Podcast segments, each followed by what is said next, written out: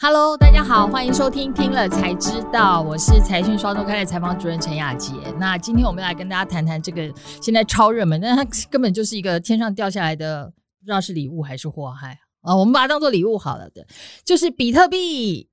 应该大家都很关心吧？这是很热门的题目啊。为了这个题目呢，我们要特别邀请到我们的财讯超新星来跟我们分享，就是阿高，阿高欢迎你，主任好，各位听众大家好。嗯，好，那个比特币真的有点疯狂，真的。三月中的时候，竟然一度还涨破六万美元，没错，我已经不知道要怎么看了。但当然后来又又又又回档了啦。不过因为最近一个最新的统计，就是美国又在发那个疫情之后的纾困金嘛，大概这次每个美国的人民呢可以拿到一千四百块美元的。支票就是关于这笔纾困金，可是呢，经过一个反正一个金融机构的调查，就是这笔发出去的纾困金可能会有四百亿美元会会进到比特币的市场，因为大家拿到钱都很想去买比特币。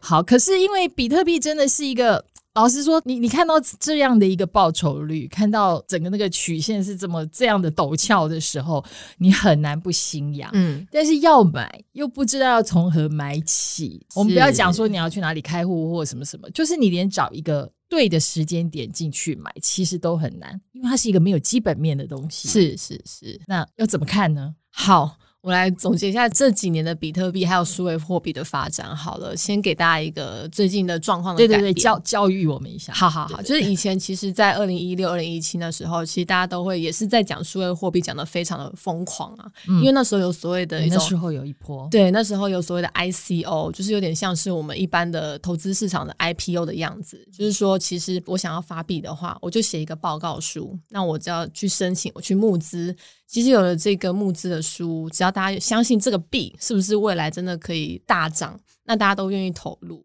所以那一波其实有非常多的数位货币就因此诞生，这个 ICO 的热潮是非常狂热的。所以那一阵子其实到最后，大家那时候印象印象非常深刻，就是中国出来打压说，其实这个 ICO 的热潮已经太疯狂了，所以希望让这个市场可以冷却。那从那时候有非常多的爱买比特币的大妈就开始要抛售这个数位资产，所以也造成几年之前啊那个比特币或者数位货币的疯狂大修正。嗯，所以大家也开始想说，哎，这个数位货币到底是泡沫吗？对，到底是真是假？所以有有一阵子真的大家都不太敢碰数位货币。可是这呃从去年年底到现在，真的有一个非常大的转变啊，就是说。其实非常多，越来越多的投资机构，嗯、华尔街的那些那些金主流机构，没错，都开始觉得，哎、嗯，比特币或者是数位货币是一个大家可以开始喊多的一个标的。不止喊多，他们自己也买，哎，没错没错，就像那个，对，而且这买起来很不手软的，真的，就像那个大家最知道的那个市场的指标啊，嗯、特斯拉的那个马斯克，斯克他真的买了好多，自己买，然后特斯拉的这个公司，而且还敲锣打鼓告诉大家，我买喽，对。然后呢，以后你也可以考虑用这个来买我的车哦。是啊，而且马斯克意思是说什么，在负利率的时代，你不买数位货币，不买比特币，就是白痴。嗯，嗯，所以就当时呃，有马斯克这样登高一呼之后，再来其实操作这个科技的新经济的基金非常好的方舟投资的执行长是他也是开始大大喊说，他觉得比特币是一个可以取代债券的资产，所以开始我觉得有这半年多来有很大的转变，就是说越来越多的投资机构开始觉得这个是有价值的，或是说。他们本身是特别只是为了交易来买进这个产品，他们觉得价值面是好的，或者说技术面来操作这件事情，到底他们的心态是什么？其实我们都不得而知啦。嗯、但是重点就是说，他们开始关注比特币、关注数位货币这件事情，嗯、而且他们用行动去买进这些数位货币，嗯、才会造成说，其实这一波的大涨跟过去那一年呃二零一六、二零一七比特币的大涨最不一样，就是说现在是有很多投资机构是来正视这件事。事情的，嗯，所以其实数位货币这一波的涨势啊，虽然大家都说它没有基本面，它真的很难操作，可是，就是有了这些名人加持，只要这些名人在没有退场之前，大家都会觉得这一波的狂热度，比特币一直往上走的状况可能是不会改变的。而且重点是说啊，大家都有看，因为呃，美国他们对于各个公司他们要买怎样的数位资产，呃，或者是买怎么样的投资商品，都是要定期向 SEC 去去申报的。嗯，那最新的就是大家可以看那个呃，马斯克他们特斯拉，他在呃最新的申报当中，他花了十五亿美元去买这个比特币。是，所以啊，就大家会觉得说，其实虽然现在大家还没有一定的技术指标或者什么指标可以去观察这个比特币到底会涨到哪里，大家其实真的都不知道。可是，可是只要投资机构。他们都还没有真的退场之前，这个比特币或者是数位热呃数位货币的热潮，其实在短时间内应该是不会改变的。意思就是说，如果你真的决定相信了，你也要进去了，你还是可以看着这一些大咖的脚步来决定自己要不要进去买。那我们到底应该看谁？好的，其实我们就像呃，我觉得现在大家都还是很习惯投资实体的东西嘛，我们大概都会用基本面啊、技术面啊、筹码面、消息面来看。嗯呃，股票商品或者是投资商品是。嗯、那其实如果说我们现在这种已经习惯投资实体商品的人，要来到虚拟的世界来投资虚拟的数位货币，其实我们就是可以先从这四个面向，我们最简单的啦，先从这四个面向来看，到底哪一些是我们可以管用的。首先，就像。呃，基本面我们已经确定了，它真的是没有任何的基本面，没有，没有，就是没有，不要再觉得它有任何基本面了。好，再来基本面，如果真的没有的话，来看一下我们筹码面跟技术面，等一下谈好了。像刚刚主任讲的这个所谓的，到底我们要参考谁来做这个数位货币的多或空的指标？那我们先把它暂时当做个股，或者是说这个商品的消息面好了。嗯，消息面就是看谁喊多，我就会跟进。比如说，大家觉得古月涵会是一个台股的操作指标。嗯哼，好，那那消息面，比特币我可以跟着谁呢？其实一方面大家都会很认定说，方舟的投资长他的那个绩效其实是有目共睹的。嗯，那他也是真的身体力行来买进比特币，嗯、所以其实投资人一方面可以追随这个方舟投资他们怎么样去看待比特币来做操作之外呢，其实我觉得呃，马斯克或许也是可以听听的啦。虽然他就是有一点游戏人间的感觉 有点不可相信，是，但是我觉得他最起码真的也是有实际投入。这个比特币，所以在他还没有喊空之前，或者是真正喊空之前，因为其实投资人应该也有印象，前一阵子马斯克他自己也说，他觉得比特币涨太多了，然后那一阵子其实比特币就出现一点点小小的修正，嗯、所以大家其实可以发现说，只要有一些名人，他对于比特币的说法是有。迟疑的，对，这时候真的是出现一些。但我真的要说，马斯克真的是一个很诡异的人。就在那之后，他们特斯拉公司就设了一个新的职务嘛，是是是是财务长吧？对，然后他自己也叫做，对对对对对。好，他的那个好，听说跟他的私生活背景比较有关系。对，但是他的投资长还是财务长的这一位，现在竟然就在公司的货币之王，对，货币大师，对对，货币大师，然后。感觉他就是要来总总管这个整个数位资产的这一块，对对，所以这个这个动作，当然不管他是来搞笑的，嗯，或者是说他就是要来做什么样的暗示，可是我们都觉得这至少表示他是很把数位资产这件事情当一回事，是对，所以有些大公司，您看，就是如果真的是大公司，他们都愿意来加持这个数位货币的话，只要这些公司的大头。在还没有真的觉得他们要撤场离场之前，那比特币或许或者说数位资产或许都还是会有一段行情可以走。可是，可是我觉得重点就是说，因为现在真的涨得非常高了，它那的波动真的是非常的大，嗯，所以投资人真的在。知道消息面，看到以谁为指标之前呢，还是要再多多看其他面向的消息，或者是其他基金市场，其实有所谓的灰度基金来做他们一些筹码面的筛选，还有从技术面来做筛选。嗯，对，灰度基金真的是一个蛮神秘的角色，我一直蛮想跟你请教这件事情，因为你知道它的地位就有一点像我们现在如果看台股大盘，外资一直在卖或外资一直在买，你就会觉得，哎，这是一个指标，对，这是一个。进出的指标，而且它的确很可能就是会影响整个走势。是对，我觉得灰度基金在比特币这件事情上就是有这个地位。我觉得灰度基金它其实，在我们现实世界里面啊，我现在就是大家都还是从我们喜欢从实体投资的人的角度来出发，来、嗯、来分析说，其实我觉得灰度基金它其实是一个很可以参考的指标。那币圈他们到底看什么指标呢？等等等，我们来讲。那如果先回到实体来讲呢，灰度基金它大概是在二零一三年的时候成立的，它其实是一间公司。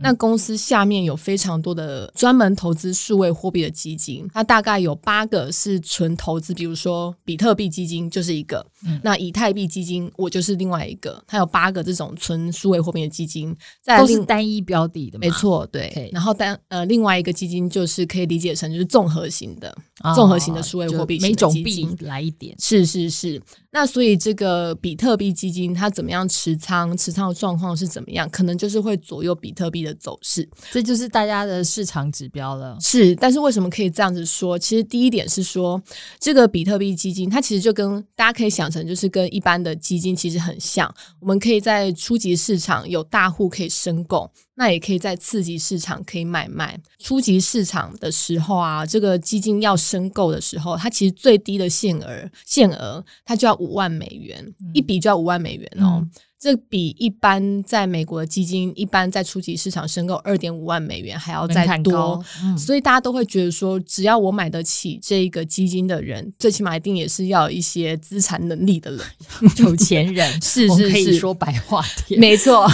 就是有钱人的游戏，对对对，所以可以买得起这些基金的有钱人，他们一定会对自己的资产要怎么操作，一定都会有。比我们可能一般的散户还要再有更多的想法。好，那这些愿意买进这些灰度基金的有钱人，他们开始愿意买进。那而且这个基金也它有一个很特别的模式，就是说我必须先在初级市场申购，我不能不可以这么直接在二级的市场、次级的市场买这个基金。嗯、所以说我只要在初级市场申购完之后，我还要等待六个月，还有所谓的闭锁期。就是说，这六个月之内不能立刻套利。没错，没错，我没有办法直接把我买到的，单纯来讲就是额度来丢到次级市场，嗯，所以我要先保留着。那如果我买了这个基金之后，灰度基金它会怎么做？灰度它会用买进比特币的方式来来 balance，就是说，哎，其实很多人要看好我来持有比特币。一方面，这些大户他可以用比特币来换灰度基金的这个信托，它其实就不太算是比特币本身了，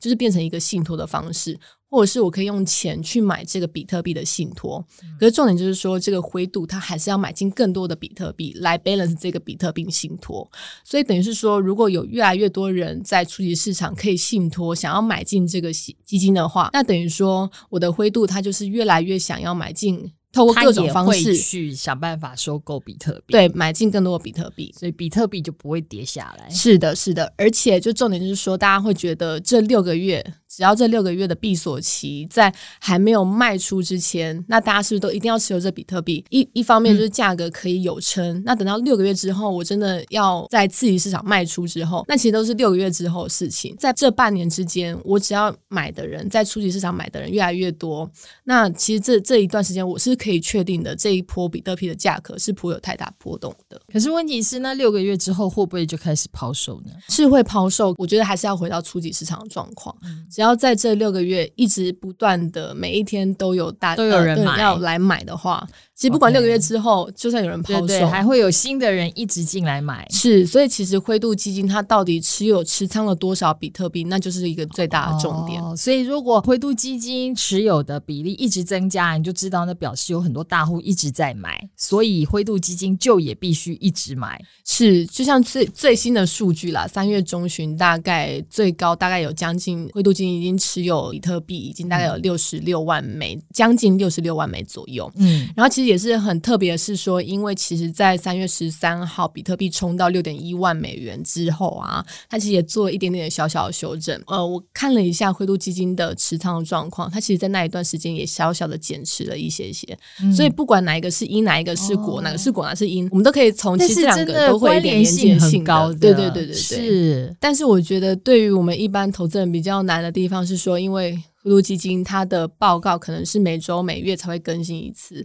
而且大家要看英文，本来就是一个比较吃力的事情。嗯、那除了这个，或许会是也是一个比较高的进入门槛之外，其实有一些投资人也可以不妨去了解一下。其实我发现市面上其实有一些 App 专门在做有关于数位货币的，而且做的资讯其实都还蛮扎实的。嗯、但是因为现在在这边不能做一些行销，但是我希望如果真的大家对比特币有兴趣的人呢，可以好好去了解一下，到底有哪些 App 可以获得这些。我我会觉得，我会觉得先把财讯看懂。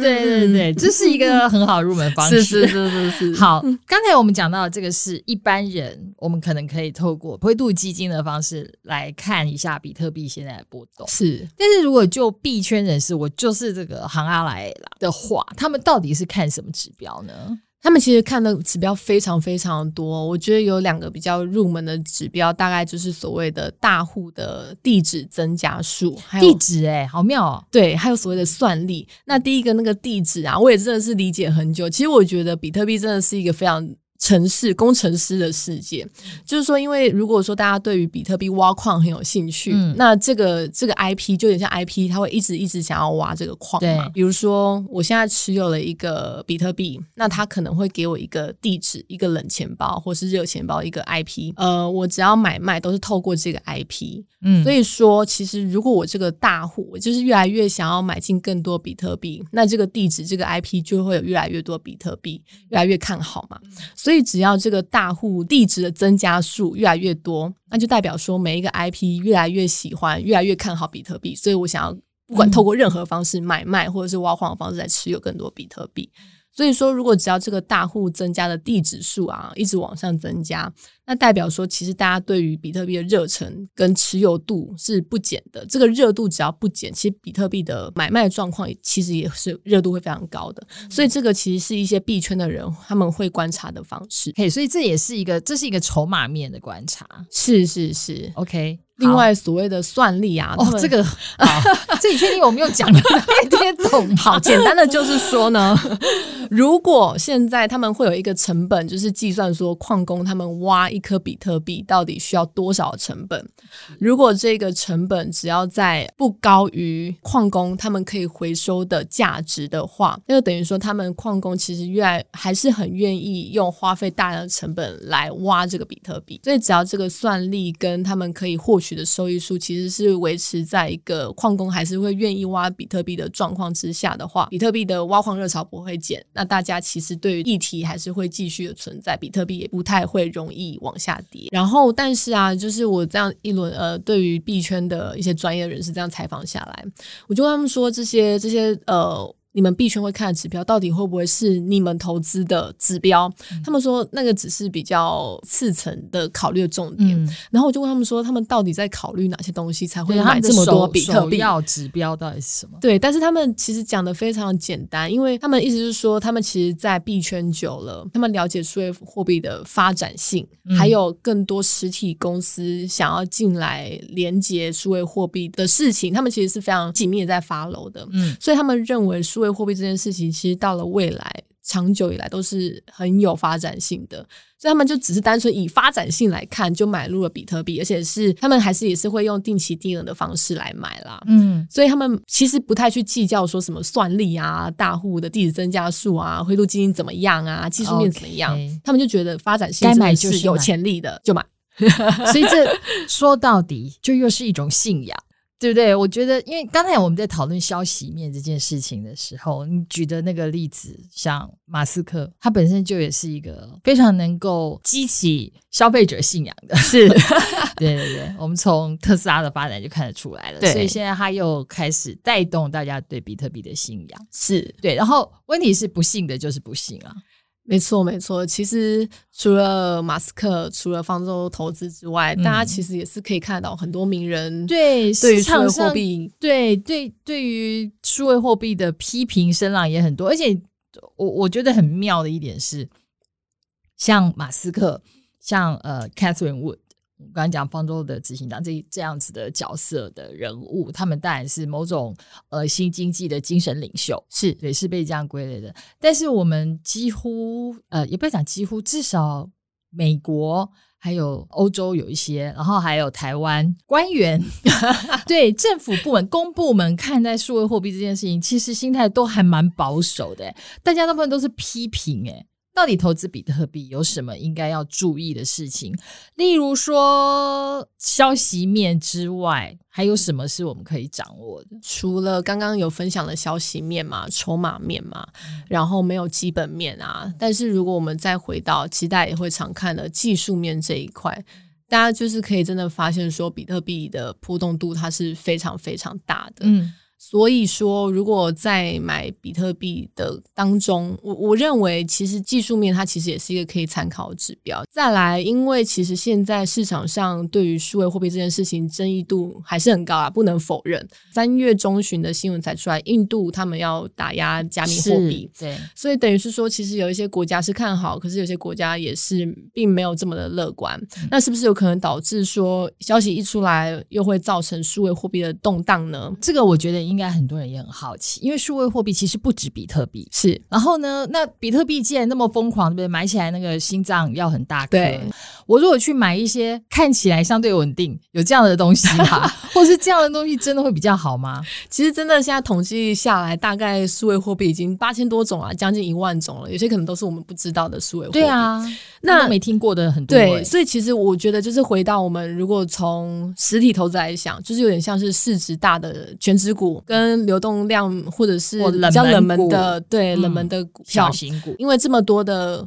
数位货币出来，那可能有时候它会变成没有人想要关注，那最后它就默默的不见了。那是不是会碰到这样的状况发生？这都是投资人在投资比特币或者是数位货币的时候要注意的。所以很多人也会说，其实如果你在刚开始进场的时候，就是先看数位货币市值最大的是什么，那就是比特币，所以它的碟子比较深，那其实受伤的风险会小一些些。OK，好，然后。我个人也很想问一个问题，就是因为刚才我们已经有讲到，看观察比特币的话，嗯，其实你可以透过灰度基金的持仓情况，然后来了解，就是说比较可以判断它未来发展的走向。但是问题是不是那么容易看到灰度基金？是，所以你觉得我从美股来看比特币是不是一个方式啊？是主任讲到一个重点了，就是有币圈的人，他们也发现说，其实从去年底开始啊，呃，美股跟比特币的走势，它联动性开始变高了。我觉得其实一方面是说，呃，低利率时代啦，大家一直疯狂的印钞，大家不知道要把这些资产要放到哪里去，哪里去，所以各个。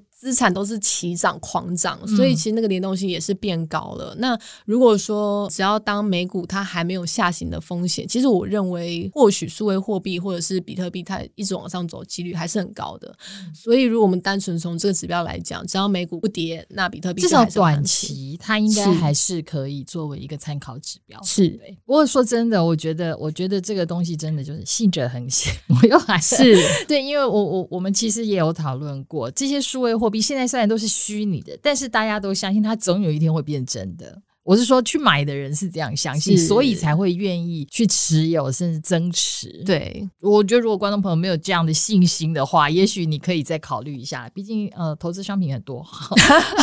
对，大家可以自己那个考虑一下。但是我我们这说真的很难去判断未来的趋势会怎么样。但你如果相信这是一个趋势的话，那么早一点开始学习，至少是不会有损失了。没错，没错。对，好啊，那今天就非常谢谢阿高来跟我们分享，那时间差不多了。那 YouTube 的观观众朋友呢，请记得按赞、订阅、加分享。如果你是听 Podcast 的话呢，那记得请要订阅，然后还有给我们五颗星哦。那听了才知道，我们下次见，拜拜，拜拜。